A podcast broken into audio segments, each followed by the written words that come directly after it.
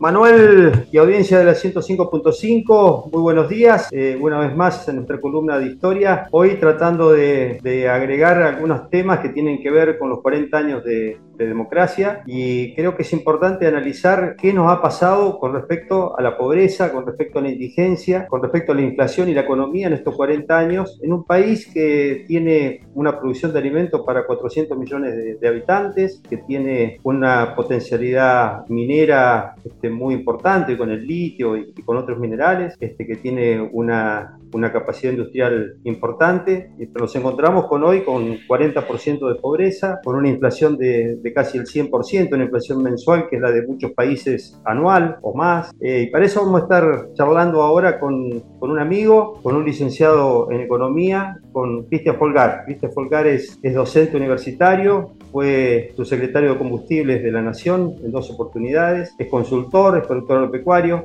hincha de boca también creo. Buen día, Cristian, ¿cómo estás? Buen día, Rubén. Sí, sí, hincha de boca, hincha de boca. Y con alguna relación con el partido de Juan, con una cuestión familiar con la zona de Villa Iris también. ¿Qué nos ha pasado a los argentinos en estos 40 años para estar como estamos? ¿Dónde fallamos? ¿Qué nos pasó? Y, y la pregunta del millón, ¿qué podemos hacer para estar mejor en un momento donde la gente, después de 40 años de democracia, lamentablemente está tan desencantada y tan descreída de la, de la dirigencia, ¿no? Y como, como un desencuentro hoy entre la gente y sus problemas y los debates que presenta la, la política por otro.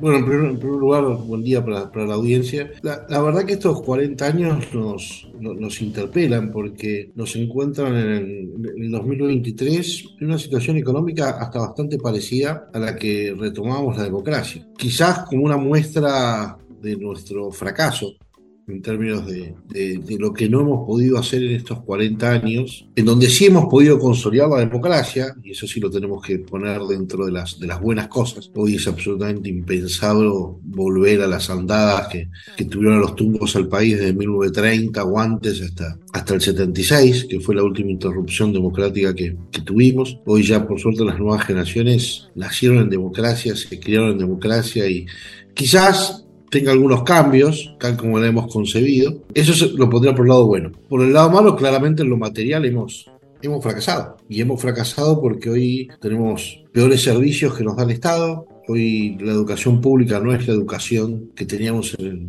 en el 83. En estos, en estos 40 años empeoró la educación pública. En estos 40 años empeoró la salud pública.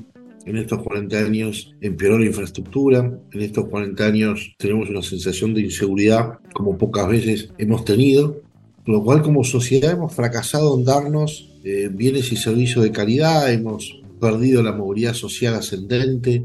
Obviamente no, no, no fue un día para el otro, es un proceso en el cual pasito a pasito nos íbamos alejando de esa situación. Tampoco fue, fue lineal, hubo momentos en los cuales la economía eh, creció y hubo un momento en el cual hubo buenas noticias, pero si nosotros vemos la tendencia de los 40 años, digamos, que, Argentina eh, tenga más del 50% de los chicos menores de edad eh, por debajo de la línea de pobreza es, es, es, inaceptable.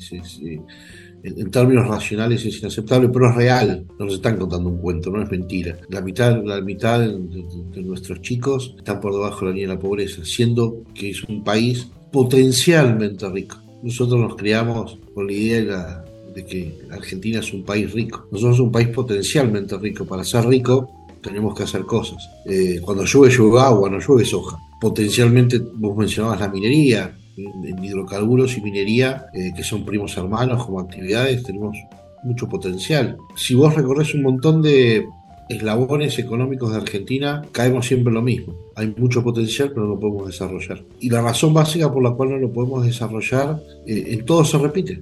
Hay un denominador común. Y ese denominador, común es como, como sociedad no hemos logrado capturar el ahorro para que la gente lo reinvierta. Esto no significa que nadie ha reinvertido, muchos lo han hecho, pero no lo hemos sabido hacer eh, al nivel que lo tenemos que hacer y eso muestra que hay ahorros de argentinos distribuidos por todo el mundo.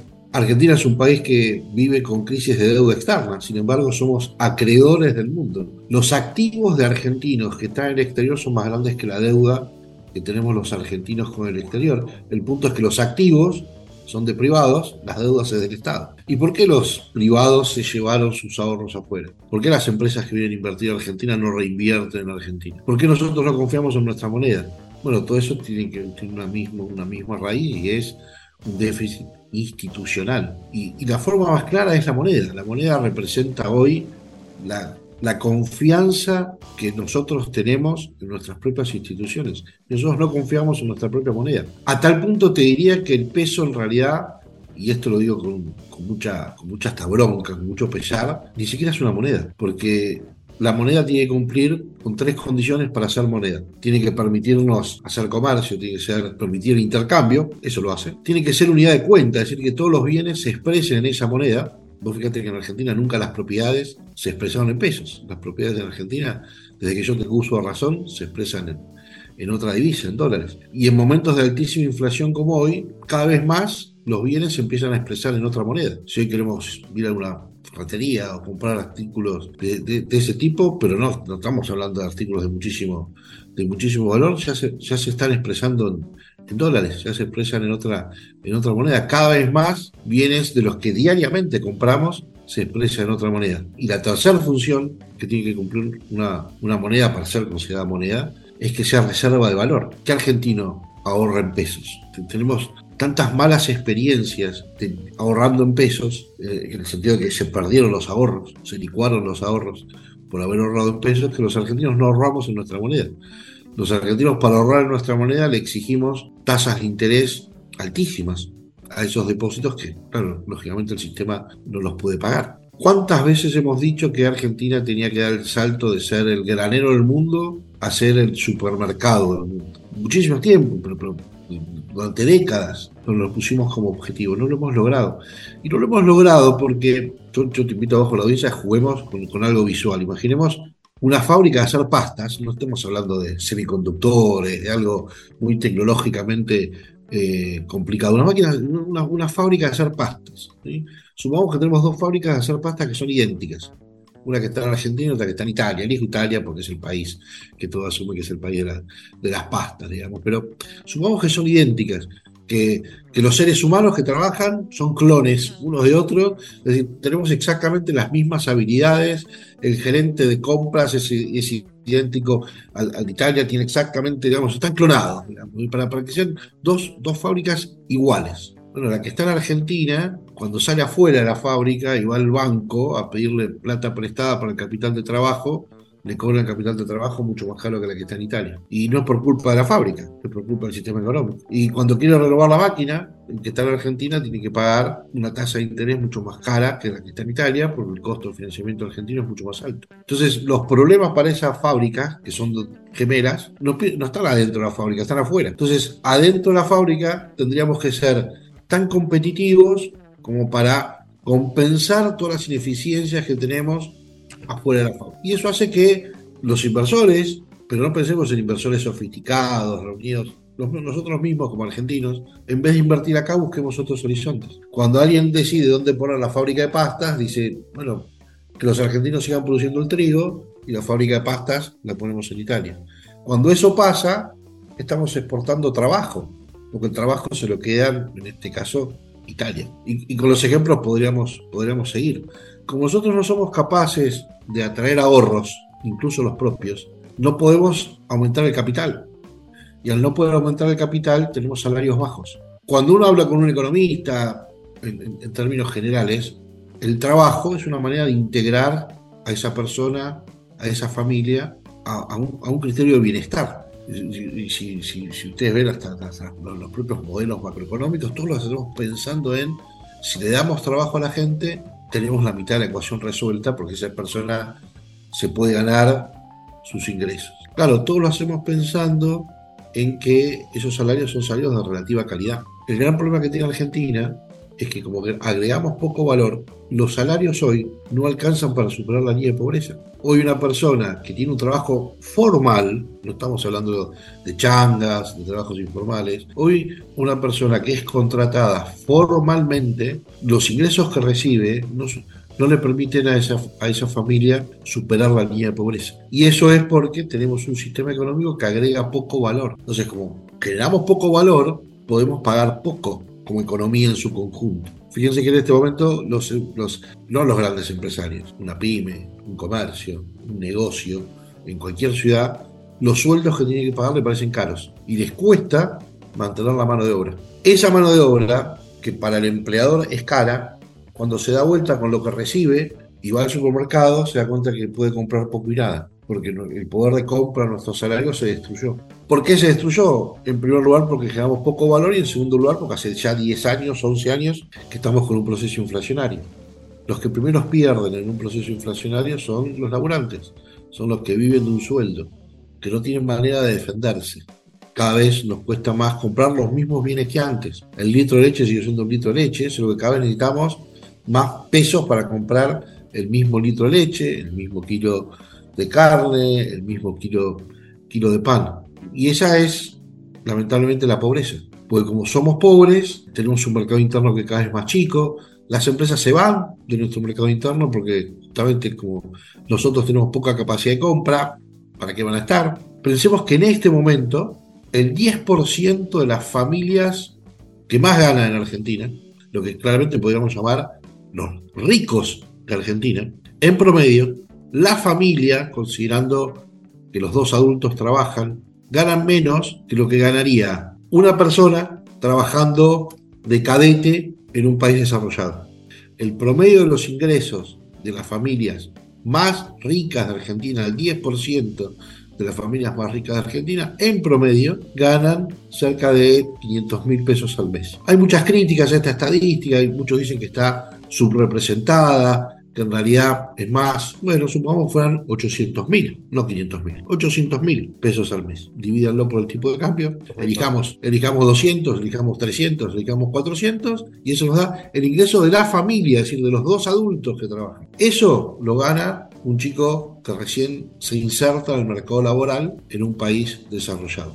Si el, si el 10% que más gana tiene esos ingresos en promedio, imagínate que queda para el 90% que está por debajo de eso. Vos, planteabas también al inicio de la charla dónde puede estar la salida. Nosotros tenemos que ir a buscarla, tenemos que ir a buscar la renta en el mundo. Tenemos que salir a exportar lo que podamos. ¿Por qué? Porque exportar significa tomar de alguna manera parte de la riqueza que tiene el planeta. Porque cuando nosotros exportamos, estamos vendiendo al mundo. Y tenemos que salir a exportar lo que podamos salir a exportar. Obviamente el que primero está en la lista es la cadena agrícola ganadera, que es donde tenemos competitividades inigualables. ¿sí? La verdad que nuestro sector agrícola ganadera tiene una productividad inigualable en el planeta.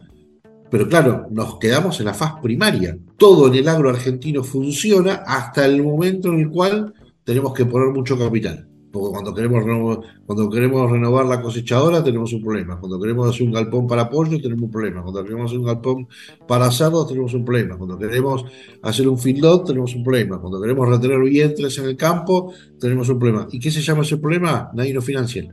No hay ahorros que nos financien eso. Y nosotros tampoco podemos generar muchos ahorros, porque cuando tenemos la suerte de que nos, nos va bien y generamos ahorros, nos lo destruyen con los periodos inflacionarios, en donde justamente lo que se destruye es el valor de ahorro. Entonces nosotros tenemos que salir a buscar rentas afuera, con el sector agrícola ganadero, con la minería, con los hidrocarburos, con el turismo. Eh, la forma de buscar el turismo, digamos, uno exporta turismo cuando los turistas vienen acá. ¿sí? Nosotros exportamos la catarata del Iguazú cuando muchos nos vienen a visitar. Nosotros exportamos el glaciar Perito Moreno cuando muchos van al Calafate a visitar. El turismo es una manera de captar rentas del exterior. Son los sectores en los cuales nosotros inicialmente nos podemos parar para salir a venderle cosas al mundo de manera masiva. Tenemos otro sector, es el sector del conocimiento, la industria del conocimiento, y estamos en un mundo que cada vez se basa más en el intangible que es el conocimiento, y eso también nos puede dar un perfil exportador importante. Ahora, ahí en esa industria tenemos un enorme problema, que para Argentina hoy es una industria de nicho. ¿Por qué digo que es una industria de nicho? Porque de hace muchos años atrás, los chicos que salen de la secundaria, en su gran mayoría, no entienden lo que leen y les cuestan las operaciones matemáticas. Con lo cual, los que pueden acceder a las industrias, lo que hoy llamamos la sociedad basada en el conocimiento, eh, la industria 4.0, es decir, todo lo que tiene que ver con, las aplicaciones, todo lo que tiene que ver con, con la tecnología de punta, está reservado a aquellos que han tenido la suerte de tener un nivel de instrucción académica muy por arriba del promedio de los argentinos. y Es muy injusto que hoy en Argentina un chico que nació en una eh, familia pobre no tenga las mismas oportunidades que un chico que nació en una familia pudiente. La gran ventaja, que esa, enorme revolución que hizo la generación de los 80 en, Argentina, con Sarmiento, con Roca, con Pellegrini, es que el más rico del barrio iba con el más pobre del barrio a la misma escuela.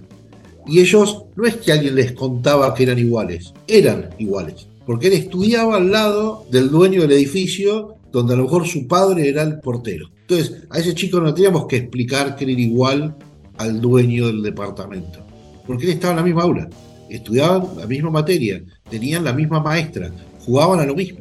Nosotros crecimos en una sociedad donde los chicos no los integramos, porque hay chicos que solamente conviven con sus iguales.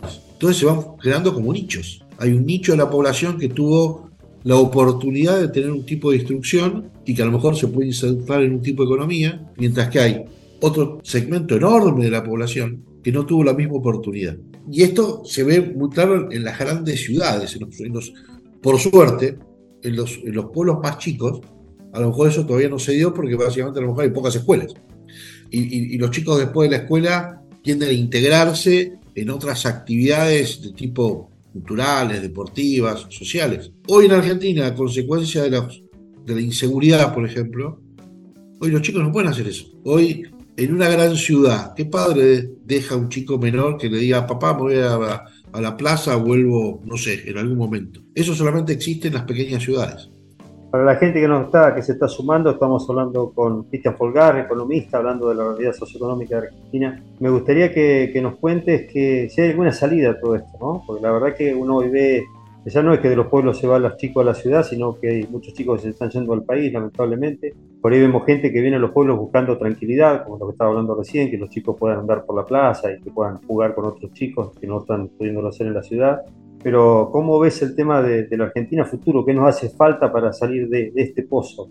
Estos 40 años que, muchos lo soñamos como algo mucho mejor con nuestros hijos. Lamentablemente volvemos a, hoy que somos padres y que tenemos hijos de grandes, eh, hay mucho de esa generación de nuestros hijos que se están tratando de ir al país a buscar nuevo horizonte. Y, bueno, el tema sería que se queden en el pueblo, que tengamos oportunidad en los pueblos y que tengan oportunidad en la Argentina, ¿no? En cada, en cada ciudad, en cada lugar de la Argentina.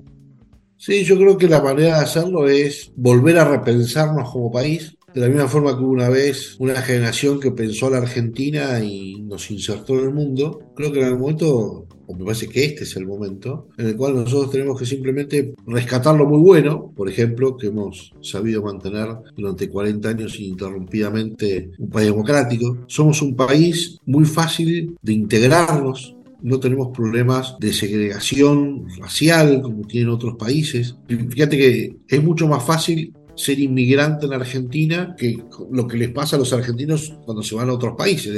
Sigue siendo Argentina un país que, que recibe bien y tiene capacidades para recibir bien a extranjeros y eso también es una bendición. Tenemos un montón de sectores en los cuales tenemos potencialidades, no estamos en una región conflictiva, eh, en general nos llevamos bien con nuestros, principales vecinos, o lo suficientemente bien como para no tener una hipótesis de conflicto. Obviamente siempre hay disputas entre países vecinos, pero comparémonos con lo que está pasando hoy en, Rusia con Ucrania o, cuestiones por el estilo, nosotros estamos mucho mejor. lo que tenemos que simplemente es tener una, lo que hoy se llama en, economía del desarrollo una visión estratégica, es decir, que nosotros podamos darnos un objetivo como país. ¿Tenemos que salir a exportar? Bueno, ¿cuáles son los sectores que tenemos potencialidad? Bueno, vamos sobre esos sectores y vamos a ir a esos sectores. Tenemos que subirnos a, un mundo que va cada vez más hacia el conocimiento y menos hacia, hacia los fierros, hacia los bienes, hacia los intangibles. Bueno, vayamos para allá. Tenemos un país, eh, o perdón, un planeta está descubriendo la restricción ambiental. Si hoy eh, los 8 mil millones de, habitantes que tiene el planeta le están pesando al planeta y, ya la cuestión ambiental está siendo un tema importante. Bueno, nosotros podemos aportar mucho en términos de lo que se llama hoy la economía circular eh, y podemos tener producción de alimentos de manera sustentable y, podemos, podemos innovar en eso. Simplemente lo que necesitamos es darnos una organización institucional, gobiernos nacionales, provinciales y municipales, que sean racionales y que más o menos alineen los objetivos. Nosotros como sociedad tenemos que encontrar objetivos comunes. Tenemos que salir de esta lógica de que los que mejor viven en los distintos pueblos son los que están vinculados a la actividad pública. no puede ser que para, para que te vaya bien en la vida tengas que ser parte del Estado. Para que te vaya bien en la vida tenés que tener un trabajo independientemente del Estado. Ir al Estado es ir a servir, no a servirse. Bueno, todo ese tipo de cuestiones las, tenemos que alinear y tenemos que volver quizás sobre, sobre, sobre nuestra fuente, digamos, porque nos salió mal, porque objetivamente en estos 40 años en muchas cosas la erramos, en lo material fundamentalmente, no hemos sido capaces como sociedad de darnos avances materiales, no logramos la cantidad de consensos básicos. Tener consensos básicos tampoco significa que tenemos que estar de acuerdo en todo. Tenemos, es más, la diversidad es un valor en sí mismo, la alternancia es un valor en sí mismo. Ahora, una cosa es alternancia y otra cosa es estar cada cuatro años o cada ocho años revisando lo que pasó antes y no poder avanzar sobre las piedras o sobre lo bueno que dejó la anterior. Ojalá, Cristian, que encontremos este, una camiseta en común como fue el 83 o como vimos hace poco con el Mundial, ¿no? Cuando todos nos ponemos la celeste y blanca, ojalá todos los dirigentes se pongan la celeste y blanca y tengamos un sueño colectivo otra vez y que pase de ser un sueño a ser este, un objetivo y que pase a ser una acción concreta para que el país salga adelante. Ahí, ahí, ahí mencionaste la selección, pues fíjate cómo, cómo la selección nos da un ejemplo, ¿sí? Con el mejor jugador del mundo no podíamos ganar un Mundial lo ganamos cuando tuvimos un equipo. Y no lo ganamos con el mejor director, técnico más afamado del mundo. Y los que formaban parte del equipo, muchos ni siquiera los conocíamos y eh, el público en general los terminó conociendo en el Mundial porque ni siquiera habían jugado antes con la camiseta. Podría no haber salido campeón, pero, pero, el ejemplo hubiera sido válido, válido, válido igual. Es decir, a Messi lo teníamos desde el 2006 y nunca salimos campeón. Hasta que alineamos los planetas. Bueno, si se quiere, eso puede también ser una, linda analogía para, para, nuestra economía. El campo está y siempre estuvo y se va a seguir estando. Los hidrocarburos, los minerales, la pesca están. Los tenemos que saber aprovechar y para eso los tenemos que nosotros organizar. Si nosotros no nos organizamos, si nosotros no nos damos eh, una organización institucional que va más allá del gobierno de turno, que es algo bastante que, supera la disputa de Juan Pedro Diego y esta cuestión de la grieta y demás, eh, ahí, ahí, vamos a, empezar a, empezar a caminar. Los países con grieta no avanzan, digamos, no hay, no hay, ejemplos históricos de que países con semejante eh, disparidad de opiniones avancen. Los países avanzan cuando logran consensos. Cristian, se nos termina el tiempo. Te agradezco muchísimo, muy interesante la charla. Creo que, nos, pone en situación y nos deja un desafío muy grande. El tema de, encontrar un camino que nos realmente nos contempla a todos y que lleve a la Argentina este, a un tiempo mejor. Te mando un fuerte abrazo, que tengas este, una, buena semana. Muchas gracias. muchísimas gracias, Rubén, y a disposición cuando necesites. Abrazo grande. Hasta luego.